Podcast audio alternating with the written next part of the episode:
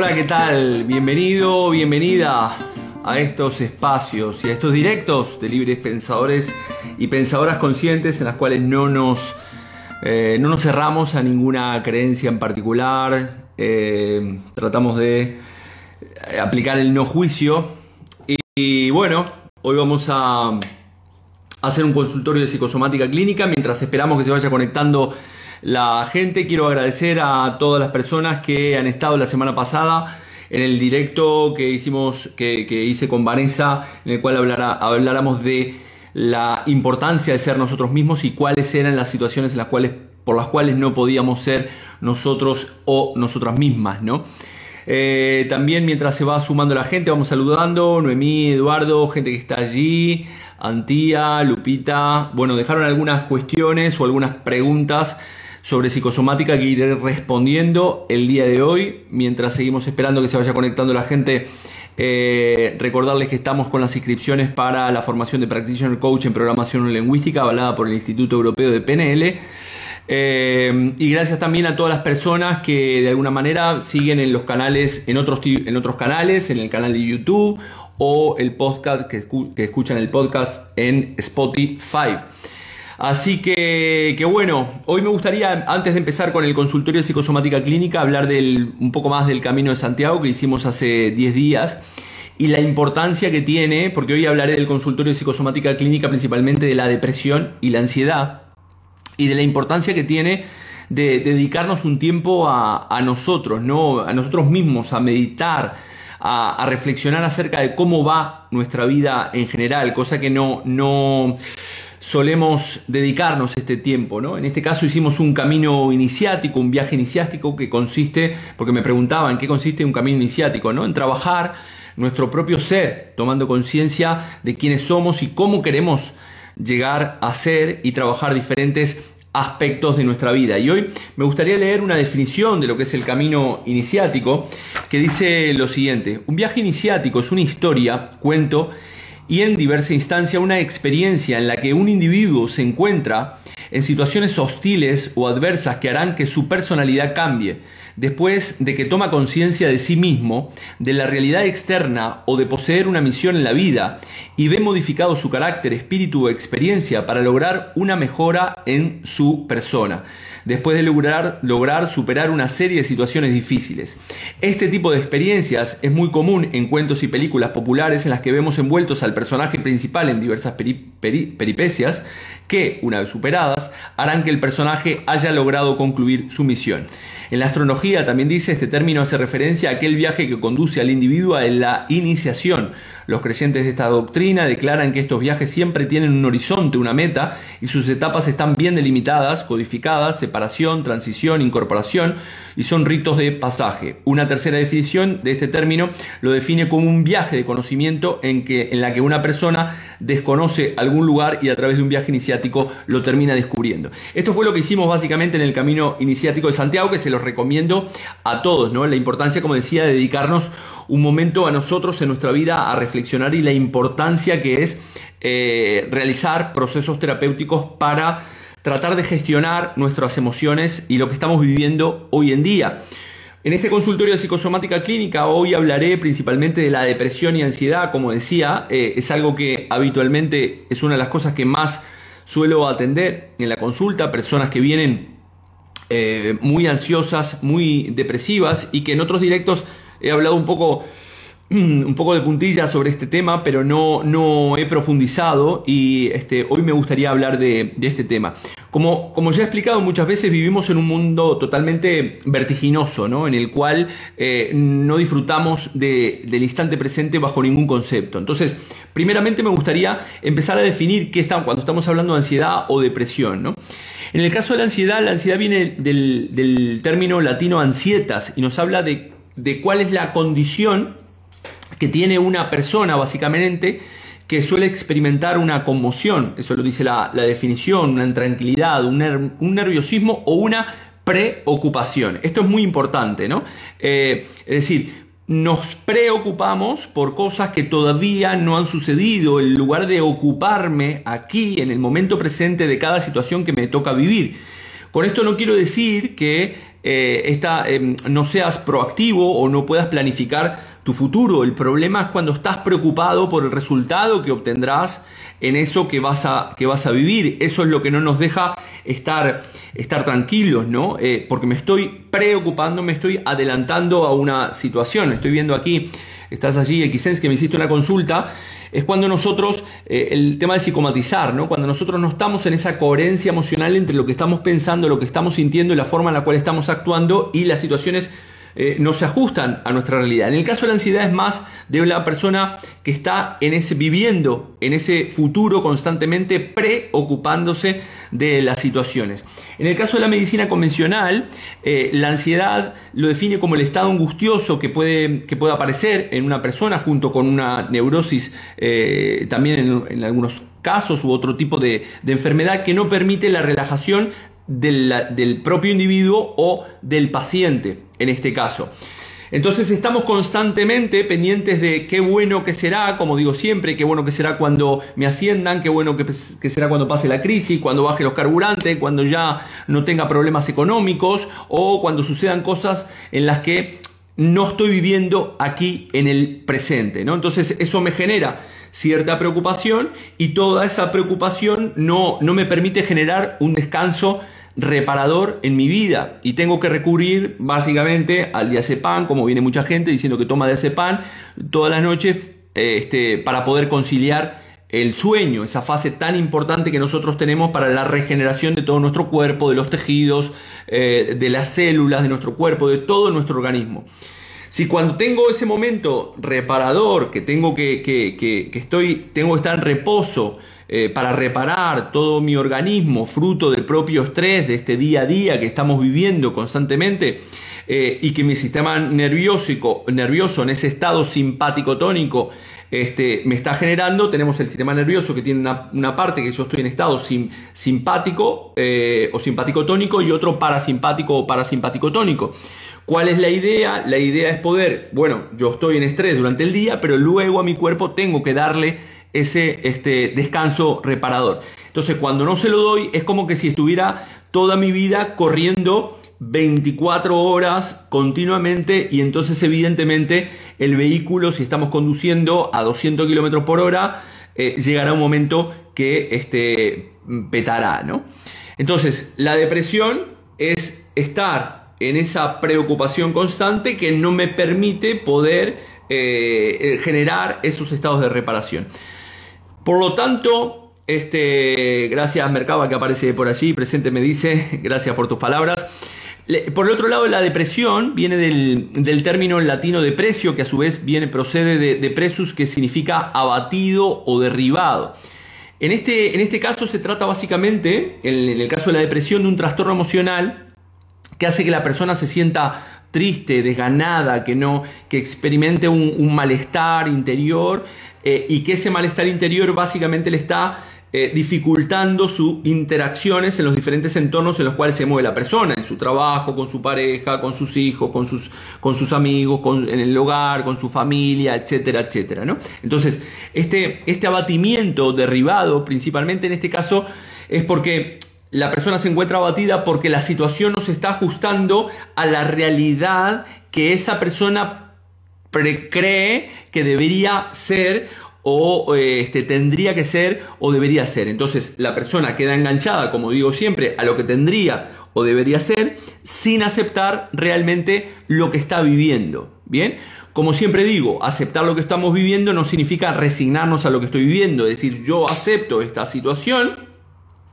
y a partir de aquí comienzo el cambio, ¿no? Entonces, en otras palabras, cuando la experiencia no es como a mí me gustaría, entonces esto me desanima. Y entonces esto, al final no tengo ese concepto de resiliencia que es levantarme frente a las circunstancias que me tocan vivir en mi día a día. Y en lugar de preguntarme qué me está enseñando esta experiencia, qué me está enseñando de mí, qué, para qué la traje en todo momento, eh, no, al final me deprimo porque creo que las circunstancias externas eh, me, están, me están golpeando y son externas a mí, cosa que yo no puedo controlar, ¿no? Entonces, ¿qué pasa? Si yo no aprendo de estas experiencias, como digo siempre, estamos destinados a volver a repetirlas constantemente. Pero evidentemente en las épocas que las estamos viviendo nada se está ajustando a lo que nosotros nos gustaría que fueran. Estamos viviendo una épocas muy convulsas de guerra, de altos costes de vida, de pandemia, de falta de gestión emocional. Todo esto se suma a los problemas con mi pareja, eh, en mi trabajo, con mis hijos, etcétera, etcétera. Entonces, todo este cacao mental que solemos, que estamos teniendo en nuestra vida, es comprensible en muchos casos que nos eh, sentamos desbordados frente a la situación, que no damos con todo lo que nos está este, pasando y esto a su vez nos dificulta el poder ver la parte positiva de la situación o ver el vaso lleno en lugar del vaso vacío. Por eso digo que la terapia o los procesos terapéuticos son muy importantes más que nada en esta época en la cual estamos viviendo para poder estar en ese estado mental de equilibrio y de en paz con nosotros mismos. Básicamente, en el, caso de la, la, depresión, así como la ansiedad, me estoy preocupando por el, por el futuro, en el caso de la depresión me estoy este, preocupando o perdón, este, o anclado en el pasado, en lo bueno que era todo, cuando no había guerra, cuando el dinero me daba, cuando no tenía problemas con mi pareja, con mis hijos, en el trabajo, etcétera, etcétera. Entiendo muchas veces que, que evidentemente el ser humano le resulta complejo tomar distancia, siempre hablo, los animo a, disociarse de la experiencia, es decir, mirarme a mí experimentando esta situación como, como un observador, como si estuviera eh, mirando a un amigo o a una amiga que está viviendo una situación este, externa a mí. Eh, y eso entiendo que muchas veces nos cuesta para poder analizarla de una manera más objetiva. ¿No? Este, por eso la importancia de realizar este proceso terapéutico, como decía, que nos permite poder centrarnos o dedicarnos un, tiempo para generar un análisis un poco más profundo de la situación que estamos viviendo. No nos paramos a pensar qué estamos haciendo en nuestra vida, qué decisiones tomamos, si nosotros estamos realmente tomando decisiones conscientes o las decisiones o nuestro inconsciente las está tomando por nosotros. Entonces, la idea es aceptar las cosas como son, eh, hay una, un libro que creo que lo he recomendado más de una oportunidad que se llama Amar lo que es, de una autora que se llama Byron Ketty. Y este, eh, no estar continuamente adaptando las circunstancias como a mí me gustaría ser y a mi propio mapa del mundo. Otra receta que podemos utilizar en cuanto a la ansiedad, que siempre se habla, mi amigo Rafa Santandreu habla del, concepto de, la respiración, ¿no? de conectar con nosotros mismos, las, las, este, las dinámicas o las herramientas como la meditación son muy importantes porque esa meditación, como digo, no me hace estar pensando en el futuro, en lo que va a pasar de mí o qué, será el mes que viene o lo que fuera, sino que me llevan a este momento presente y esa, eh, eh, eh, ese experimentar el momento presente, como decía en el Camino de Santiago, nos permite estar aquí y cuando yo estoy aquí ahora es cuando me permito tomar una decisión de forma más objetiva.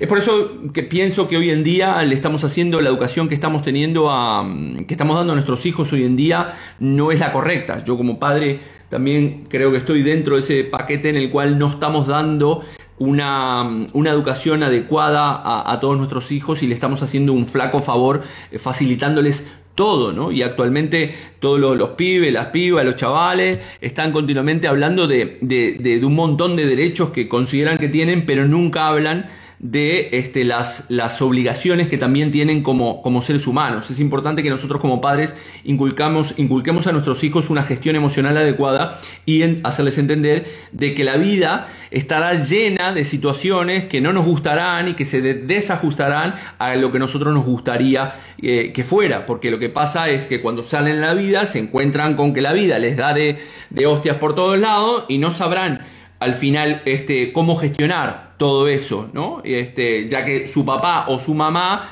eh, estaban antes para resolverlo, pero ahora la vida no está mi papá, no está mi mamá, y entonces estaré buscando continuamente ese papá o esa mamá simbólica, como decimos, una pareja o el gobierno o alguien que me saque la castaña del fuego, porque yo no soy capaz de sacarme eh, o resolverme mis problemas y este, gestionar la historia adecuadamente. Entonces, ¿qué pasa? Estoy buscando a alguien que me saque las castañas del fuego y mientras tanto tomo el diazepam para que, o el, antidepresivo o el ansiolítico, para, para, ir paliando el síntoma o la situación. ¿no? Entonces al final terminamos generando una sociedad de personas totalmente perdidas en el mundo, que estamos volcando totalmente nuestra frustración en el exterior y estamos buscando fuera lo que en definitiva, como decimos siempre, está dentro. Inclusive es curioso porque en la consulta también me llega mucha gente que es eh, ansiosa depresiva, ¿no? Están diagnosticados por su psiquiatra o su médico como ansiosa depresiva, ¿no? No les basta con, con, una, con una de las dos, sino que este,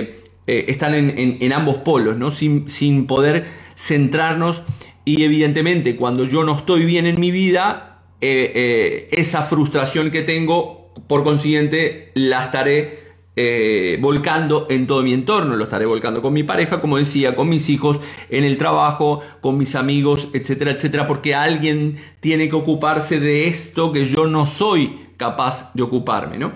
En el Camino de Santiago, como decíamos, este, hicimos este camino, eh, este camino iniciático que hicimos hace 10 días atrás.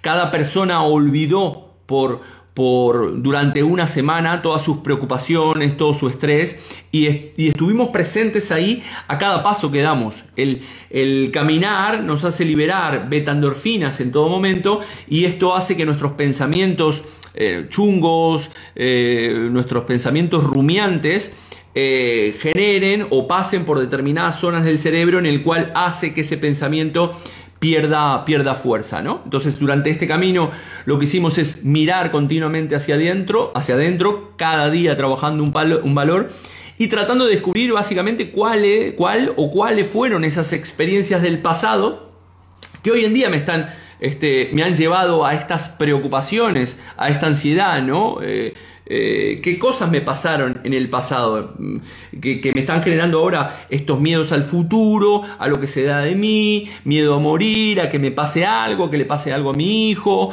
no sé, que tenga un accidente, que no tenga dinero, que me quede sin hogar, sin poder comer, y al final, cuando yo tengo, hay una fuerza este, que repulsiva, que cuando trato de atraer ciertas cosas que considero buenas, a mi vida, hay, una fuerza repulsiva que cuando las trato de atraer desde la necesidad o desde la obligación, al final esas cosas las termino repeliendo. Sin embargo, cuando yo estoy equilibrado en mi vida, conmigo mismo, estoy bien, genero esa, esa fuerza de atracción que me permite traer hacia mí con el mínimo esfuerzo cada una de las cosas que, yo deseo. ¿no?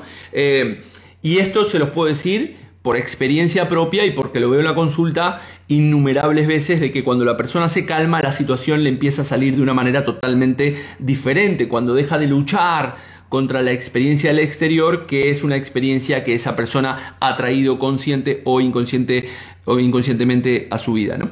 Yo sé que que muchas de las personas que están allí o que me escucharán después estarán pensando, sí, es muy fácil decirlo, o, yo lo he intentado mil veces, pero, pero no he podido, ¿no? Eso no, no es posible. Si lo has intentado muchas veces y no has podido eh, y no lo has conseguido, tendrás que revisar o habrá que revisar cuáles son aquellos patrones y esos programas inconscientes que todavía están ahí en tu caja y que no te dejan encontrar eh, ese equilibrio. Porque yo sé que hay muchas personas ahí, la ley de la atracción, no sé qué, no todo el mundo la aplica de una manera eh, correcta y, evidentemente por eso no puede atraer. Para, para, poder, vuelvo a insistir, para poder atraer las cosas que tú quieres a tu vida, lo, lo importante es que tú te encuentres en ese equilibrio vital en la mayoría de tus áreas y que esto es un trabajo continuo que al final vas a tener que hacer por el resto de tu vida, ¿no? Porque al final esos programas guardados que están ahí y si yo no los trato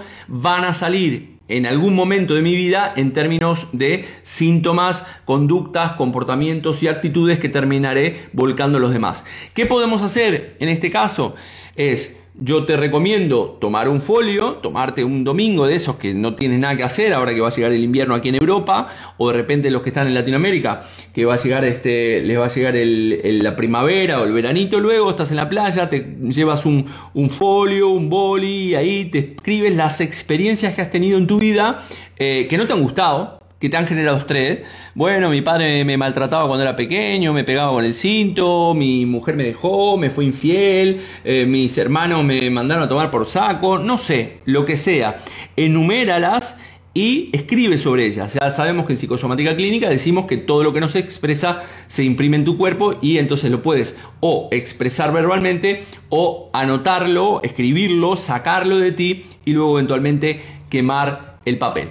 A ver, vamos a, antes de seguir, Mercado me dice, tendría que ver también el estado mental de victimismo, la persona necesita permanecer en depresión para ser alguien. Sí, muy bien, muy correcto esto que estás diciendo, Mercaba, que al final, sin darnos cuenta, ese victimismo, eh, la persona que es víctima obtiene una ganancia secundaria, que es la obtención de ese reconocimiento o de esa atención del mundo exterior, porque yo soy víctima, entonces le estoy dando a este niño o a esta niña interior, al ser víctima, obtengo eh, la atención de mi entorno, entonces me están preguntando continuamente, ¿qué te pasa? ¿Qué, ¿Cómo has pasado? ¿Cómo has comido? ¿Has dormido bien? Pobrecito, pobrecito. Entonces, lo que yo no soy capaz de darle a este niño interior, eh, lo voy a estar buscando inconscientemente. Y muchas veces ese papel de victimismo me permite obtener esas cosas que yo no soy capaz de darme a mí mismo, ¿no?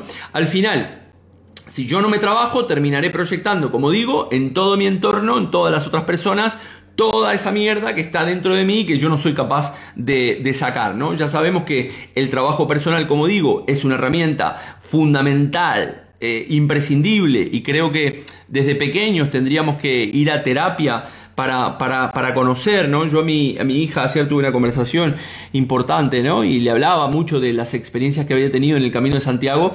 Eh, y, le trato de inculcar siempre la importancia de, observarse, ¿no? De, ir hacia adentro, ¿no? Y de ver cuáles son esos patrones o esas este, heridas de la infancia que podemos tener, ¿no? Esos traumas de la infancia. A veces en plan coña con ella eh, broviamos acerca de, cuáles son esas heridas de la infancia que, ha tenido, ¿no? Entonces voy a responder ahora algunas preguntas que me hicieron a través de eh, el post, ya que esto era un consultorio de psicosomática. Lourdes me preguntaba sobre el sonambulismo, las pesadillas y la falta de sueño. Esto no he hablado en otros casos. En el caso del sonambulismo, igual que el, este, la, falta de sueño puede estar ligada básicamente a lo que denominamos el síndrome del yaciente. Otros, en otras, este, otros autores les hablan del, concepto del fantasma, aunque las dos cosas no tienen nada que ver con otra. Eh, Torok y Abraham hablaban del fantasma, esto ya lo expliqué en otras ocasiones. El síndrome yaciente es alguien del cual yo represento y llevo una mm, represento para el clan a esa persona o puedo simplemente llevar una memoria de alguien, de algún ancestro del clan, en el cual este ancestro pudo haber vivido eh, experiencias de peleas, ataques, guerras, o incluso pudo haber sufrido eh, tocamientos por la noche y entonces una manera de resolver o la solución para resolver este conflicto inconscientemente es no quedarme en la cama. Es decir, yo llevo un programa que no me pertenece, que le pertenece a un ancestro que ha sufrido abusos o tocamientos durante la noche y entonces yo llevo esa programación para evitar esa situación que no pasó pero lo tengo en mí. Al final lo que hago es este generar ese sonambulismo, ¿no? Hay que ver principalmente también las cosas que suele hacer el sonámbulo porque esto nos puede dar una pista acerca de, cuál es el conflicto que hay en el interior. Eh, a ver qué me dice mm, Ross, más alto pero no más claro, gracias Ross. Eh, dolor muscular generalizado, mayor de piernas, brazos y dos en las manos. Ahora voy con esta, también te voy a responder Xens que me hiciste un comentario en el, en el, en el post que hice eh, por otra parte, voy a terminar esta, esta pregunta que me hacía Lourdes. Por otra parte, las, pesadillas, este, que no dejan de ser un sueño, también tiene mucha información sobre lo que hay en nuestro inconsciente y sobre los conflictos actuales que yo estoy viviendo. Decimos que cuando una persona sueña por la noche y ese sueño tiene que ver, eh, por ejemplo, te levantas y soñaste que estabas reparando algo, que estabas limpiando algo, o puede ser un sueño en el cual te levantas bien, simplemente te acuerdas de ese sueño, quiere decir que el conflicto que tú puedes estar teniendo en tu vida eh, se, está se puede estar resolviendo. Sin embargo, cuando la persona, eh, por el contrario, me levanto agitado, con estrés, alterado, quiere decir que el conflicto básicamente todavía sigue activo en mi inconsciente. Jung, del cual hablo mucho, trabajaba mucho con los sueños, ya que eh, él decía que era una, una, metáfora, un simbolismo de lo que nos sucedía en nuestra propia vida consciente. Eh, Carlos me pregunta acá sobre los accidentes. Bien, aquí tenemos que ver básicamente que dice que es una persona que tiene, suele tener bastantes accidentes. Eh, los accidentes tenemos que ver qué tipo de accidentes, porque el tipo de accidente también me va a decir algo sobre la problemática que estoy teniendo. Tenemos que repasar uno de los tantos resentires es eh, ver de que la persona haya sido concebida por accidente, es decir, mis padres eh, tuvieron un descuido y yo fui un accidente, y muchas veces los padres lo verbalizan de esta manera, no, tú fuiste un accidente, entonces en mi mente está cuanto más fiel, más accidentes tengo, más fiel al clan soy. Como digo, hay que ver qué tipo de accidentes tenemos, porque esto nos puede dar pistas por dónde ir a buscar el, tema. También los accidentes tienen que ver con mm, temas como la culpabilidad o la incapacidad de hacerme, de hacer, de hacerme valer. Y también con respecto a los accidentes tenemos que ver lo que denominamos los ciclos biológicos celulares memorizados, descubierto por Mark Fletchet, que decía que nosotros vamos repitiendo historias en nuestra vida. Es decir, si yo tengo un accidente hoy, tendré que ver a través de una metodología que hay, una manera de calcularlo, eh, puedo saber dónde, en qué edad tuve un eh, programante, una situación programante que me lleva a repetir estos accidentes eh, en mi vida. Por eso es importante ver los ciclos biológicos celulares memorizados. Bueno, Kisen, me decías lo del tema de que psicomatizabas o somatizabas mucho, psico es mente, soma es cuerpo. Al final terminamos a través de nuestra mente psicomatizando. Las personas que psicomatizan mucho tienen una necesidad de tener de controlar las situaciones, como explicaba al principio, ¿no? No sé si estabas este, eh, en el directo. Eh, es decir, mm, si yo pienso una manera, siento de otra y actúo de otra, entonces no estoy en equilibrio, no estoy dándole a mi cuerpo señales adecuadas de que estoy en ese equilibrio o en esa coherencia emocional. Cuando yo quiero controlar las situaciones, porque las situaciones, como dije al principio, no se ajustan a lo que yo pienso que debería o tendría que ser, esto me lleva a enfermar porque mi cuerpo me dará una señal de que, este, de que no estoy en esa coherencia emocional. Entonces, ¿qué es o qué te recomiendo aquí? Eh, lo que decía al principio, tratar de eh, trabajar en aceptar las situaciones que estoy viviendo en mi vida, ser flexible y adaptarme con las experiencias que me tocan vivir en todo momento, aceptarlas y cuando curiosamente yo estoy en ese equilibrio, esas situaciones tan desagradables no las termino psicomatizando porque las termino aceptando. Em, después me preguntabas aquí acerca del tema de los músculos, generalizado en los músculos, este, Vale, músculos, piernas, eh, manos y dedos. Aquí te voy a decir, eh, he hecho algún directo por allí, lo tengo colgado, acerca de la, la problemática de los, de los huesos, los músculos y tendones, que aquí hablamos de una desvalorización, es decir, no estoy obteniendo los resultados, lo que decíamos anteriormente, ¿no? Si tú no obtienes los resultados que tú piensas que tendrías que obtener, eso genera una desvalorización, le envías desde tu mente a tu cuerpo esa desvalorización y hará que tu cuerpo a nivel tendones, músculos y huesos se vean afectados. Después, las piernas nos hablan de avance, es decir, de cómo estás avanzando en tu vida.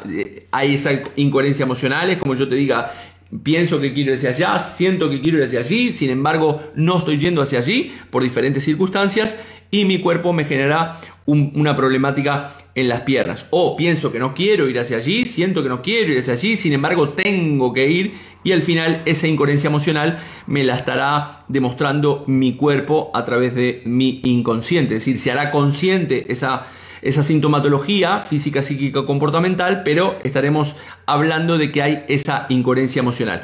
En cuanto al tema de los del brazo siempre hablamos también que el brazo tiene que ver con el trabajo, los dedos son el trabajo fino y también los dedos tienen diferentes decodificaciones. Este, el problemas en el pulgar estamos hablando del alimento afectivo, problemas en, este dedo estamos hablando de los juicios de valor que yo estoy haciendo, en, en este dedo estamos hablando de la sexualidad, en este dedo estamos hablando del compromiso que yo estoy teniendo con una persona o con un proyecto o con lo que fuera. Y este dedo estamos hablando de los posibles secretos este, que estoy teniendo en mi vida o algo que no, no quiero eh, oír. Eh, más me preguntabas por aquí, a raíz de estos eh, ejercicios de tai chi, comenzó una inflamación en mi engaño en el lado izquierdo, esto psicomatización representa algo importante para explorar. A ver, una cosa muy importante que yo digo siempre es que Curiosamente, cuando no estamos en, esta en, los temas de psicosomática, consideramos que, ah, no, hice esta mala postura y esta mala postura me llevó a tener un problema lumbar, por ejemplo, ¿no? Como me dices tú en la ingle. Pero mi experiencia, desde muchos años de experiencia aquí en la consulta, he llegado a la conclusión que cada uno de nosotros y nosotras generará las circunstancias necesarias inconscientemente para dar salida a su problemática. ¿Qué quiere decir esto? Que de repente has hecho mil veces esa postura y mil veces 999 no te han pasado, pero una te pasó, entonces no puedes pensar de que esa situación eh, tiene que ver con eso, ¿no? Es decir, al final esa situación tendrá que, eh, mm, tendremos que analizarla. Y curiosamente, cuando analizamos esa sintomatología eh, puntual, al final resulta que tiene que ver o tiene relación desde el punto de vista emocional con la situación que has, que has vivido o que tal vez la situación que han vivido tus padres en el proyecto sentido gestacional, como he hablado más de una oportunidad, o eventualmente a través del transgeneracional. Por lo tanto, es importante, te dejo como consejo y a todas las personas que me están escuchando, trabajar, trabajarnos cuáles son esas experiencias del pasado que no nos han gustado, que nos han llevado a tener determinadas creencias y esas creencias nos llevan a tener determinados comportamientos de aceptación o no de la realidad eh, y cuando no acepto la realidad es cuando entro en esa incoherencia emocional y por consiguiente mm, me genera estrés, el estrés me hace liberar mucho cortisol, entro continuamente, estoy en estado eh, simpático tónico, es decir, de estrés continuo, liberando mucho cortisol y ya sabemos que esa liberación de mucho cortisol en mi organismo me termina este, enfermando. Por lo tanto, es importante relajarte, disfrutar de la experiencia y preguntarte para qué he traído esta experiencia a mi vida para no volver a repetirla. Eh, más este, preguntas que tengan por allí. Como les digo, ahora que estamos finalizando eh, esta, esta, media hora, como siempre digo, va a quedar colgado el directo. Eh, les voy a leer hoy me gustaría despedirme con este cuento mítico que habla de las tres rejas. ¿Y por qué digo esto? Porque también veo, porque voy a contar este cuento, porque continuamente veo que, que, diariamente estamos haciendo juicios sobre lo que nos está sucediendo. Continuamente hacemos juicios sobre la realidad que estamos experimentando y no nos, damos, no nos estamos dando cuenta que esos juicios que estamos haciendo no dejan de ser subjetivos frente a mi propia experiencia que es única e intransferible. Entonces, mientras yo esté enjuiciando la situación, si yo enjuicio la situación como buena o mala, como decía Hans Henny, estoy confundiendo la realidad con mi interpretación de esa realidad y entonces veré que la paz será imposible para mí porque tendré mi mente enfocada en conflictos y por ley de correspondencia eh, también serán conflictivas las experiencias que el mundo exterior me brinde. Entonces, tenemos que hacer los menos juicios posibles, no hablar tanto desde el ego, eso conlleva a realizar un trabajo personal, profundo, interno, para poder sacarnos esta máscara que, tenemos y esta máscara que, nos ponemos de continua necesidad de aceptación del exterior para este, ser nosotros o nosotras mismas. Entonces, este cuento de las tres rejas dice, un joven discípulo de un filósofo sabio llega a casa de este y le dice, escucha maestro, un amigo tuyo estuvo hablando de ti con malevolencia. Espera, lo interrumpe el filósofo. ¿Ya hiciste pasar por las tres rejas lo que vas a contarme? ¿Las tres rejas? Sí. La primera es la verdad. ¿Estás seguro de lo que quieres, de lo que, de lo que quieres decirme es absolutamente cierto? No, lo oí comentar a unos vecinos. Al menos lo habrás hecho pasar por la segunda reja, que es la bondad. ¿Eso que deseas decirme es bueno para alguien? No, en realidad no, al contrario, le dice el discípulo. Ah, vaya, la última reja es la necesidad. ¿Es necesario hacerme saber eso que tanto te inquieta? A decir verdad, no, le dice el discípulo. Entonces, dijo el sabio sonriendo, si no es verdadero, ni bueno, ni, ni necesario, sepultémoslo en el olvido. Entonces te invito a hacer este ejercicio de tratar de enjuiciar lo menos posible las experiencias que te tocan, aceptarlas como vienen y a partir de esa aceptación responder con habilidad, es decir, tomar esa responsabilidad y las riendas de tu vida, responder con la habilidad frente a las situaciones que te toca vivir en tu día a día. Una vez más, gracias a todos y a todas, aquellos que quieran formarse en programación o en lingüística, en todos estos temas de coaching, Practitioner Coaching PNL, eh, estaremos eh, impartiendo. En octubre empezamos la vigésimo sexta edición aquí en Galicia. Eh, de fines de semana, así que los que quieran información estaremos encantados de enviárselas. No mucho más por hoy en este consultorio de psicosomática, lo sigo leyendo en las preguntas que me hacen a través de los privados, de los comentarios, en el podcast, en YouTube y en todos esos lados. También un saludo a mi socio Sergio, que estuve almorzando con él, este, que lleva toda la parte de colgar los vídeos, etcétera, etcétera. Así que un fuerte abrazo para todos y paz, deseos de paz profunda. Chau, chau.